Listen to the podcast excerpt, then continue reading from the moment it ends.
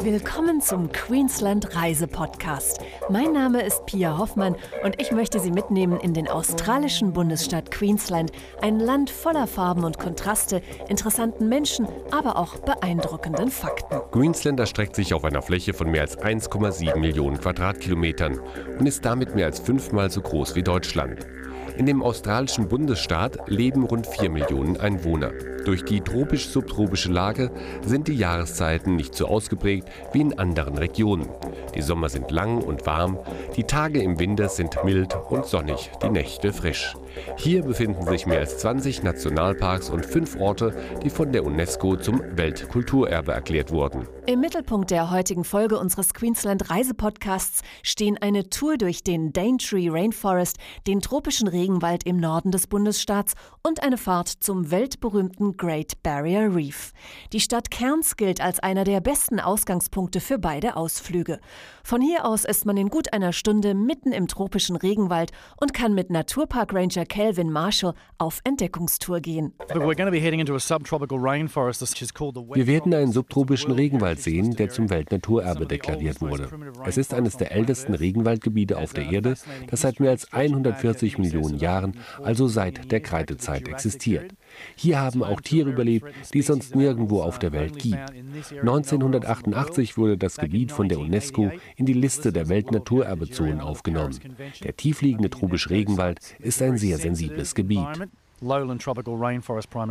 Den besten Überblick über das 900.000 Hektar große dichte Regenwaldgebiet bietet eine Fahrt mit der Skyrail, einer Seilbahn, deren Gondeln über die Wipfel des Regenwalds schweben.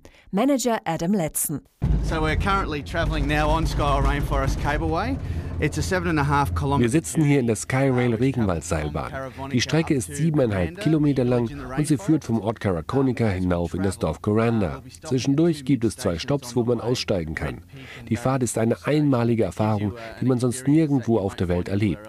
Man schwebt nämlich über dem Blätterdach und blickt von oben auf die Baumwipfel. Und das ist wirklich einzigartig.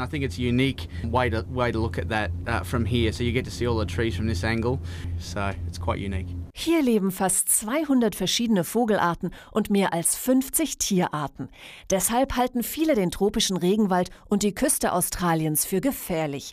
Naturpark Ranger Calvin Marshall kennt alle Schlangen, Spinnen und giftigen Insekten hier und weiß, welche Gefahren tatsächlich von ihnen ausgehen. No, I don't think Australia is a dangerous country at all. Um, I mean, we do have some uh, very dangerous animals. Nein, ich finde, dass Australien überhaupt kein gefährliches Land ist. Sicher, hier gibt es einige gefährliche Tiere, aber du musst ihnen einfach mit Respekt begegnen, vor allem was die Wildtiere betrifft. Wir haben hier Schlangen, Reptilien und im Meer leben große weiße Haie und die können natürlich alle gefährlich werden, wenn du nicht vorsichtig bist. Doch alles, was du tun musst, ist sich damit zu beschäftigen, warum diese Tiere hier sind. Wenn man den großen Zusammenhang versteht, dann ist das schon alles. Ein harmloser und eher liebevoller Bewohner Australiens ist der Koalabär. In einer Aufzuchtstation mitten im Regenwald kümmert sich Drew Melville um die kleinen Bären, die den Kontinent schon seit Jahrtausenden bevölkern. The modern day koalas have been around because Australia hasn't changed much in, in terms of die Koalas unserer heutigen Zeit sind immer noch da, weil sich Australien nicht so sehr verändert hat. Die Tiere ernähren sich noch immer von Eukalyptusbäumen. Diese Nahrungsgrundlage gibt es also unverändert. Sicher, einige Koala-Arten sind ausgestorben. In früheren Zeiten gab es noch einen größeren Artenreichtum, aber die kleinen Koalas, die sind immer noch da. Sie haben auch im Laufe der Jahre keine natürlichen Feinde bekommen und sie leben hier in Australien auch ziemlich isoliert. Also es gibt keinen Grund, warum sie nicht noch lange mit uns existieren können because they're isolated here in Australia, they've managed to, to, to remain, remain with us. Schon seit Jahrhunderten liefert der Regenwald den Ureinwohnern ihre Nahrung. Die Aborigines ernähren sich nicht nur von den Tieren des Waldes, sondern vor allem von den Pflanzen. Rangerin Leanne Mile. Bushtucker bedeutet Pflanzen und Tiere aus dem Busch, die als Nahrung dienen. Bush bedeutet also Pflanzen und Tiere und Tucker bedeutet Essen. Plants and animals, Tucker meaning food. Man kann den Regenwald also auch schmecken. Die Wanderungen durch das dichte Grün, verbunden mit der schwülwarmen Luft und den vielen Geräuschen, die aus dem Dickicht Dickicht dringen, sind für jeden Reisenden ein eindrucksvolles Erlebnis. Für uns natürlich ganz was anderes, weil wir sowas gar nicht kennen, diese ganzen Pflanzen. Und wir hatten einen Ranger, der uns alles sehr, sehr gut erklärt hat, uns die Pflanzen erklärt hat, die Tiere erklärt hat. Also wenn man alleine da durchgeht, sieht man das alles nicht. Die haben natürlich einen Blick dafür. Und äh, das ist ja eine ganz andere Vegetation als bei uns in Deutschland. Und es ist einmalig. Also man muss das einfach gesehen haben. Es ist sehr, sehr schön. Der Regenwald reicht an vielen Stellen direkt bis an die Küste, auch bis an den Rand des kleinen Küstenortes Port Douglas. Von dort fahren Schiffe weit aufs Meer hinaus bis zum Great Barrier Reef. So auch der Dampfer Evolution. My name's Glenn Langtry. I'm the master of uh, the vessel Evolution in Port Douglas. Ich bin Glenn Langtry, Captain der Evolution in Port Douglas. Ein Grund, warum die Leute zum Great Barrier Reef kommen, ist seine enorme Größe. Es erstreckt sich über 2200 Kilometer und ist in Sachen Tauchen, Schnorcheln und Spaß nicht zu übertreffen. Das Great Barrier Reef setzt sich aus über 3000 einzelnen Riffs und mehr als 900 winzigen Inseln zusammen. Fast zwei Stunden dauert die Fahrt hinaus zum Riff. Das Wasser ist über 25 Grad warm. Bevor die Passagiere die Tauch- oder Schnorchelausrüstung anlegen, werden sie von Katharina Ojambo eingewiesen. I just want to welcome everyone aboard Haba. It's a beautiful day today. Willkommen an Bord. Heute ist ein wunderbarer Tag. Wir haben zurzeit Flut und das bedeutet, dass wir zwei bis drei Meter Wasser über dem Riff haben, sodass man direkt darüber schwimmen kann. Dieser Teil hier heißt St. Crispins und liegt am nördlichen Teil des Riffs. And we're at a place called North Point.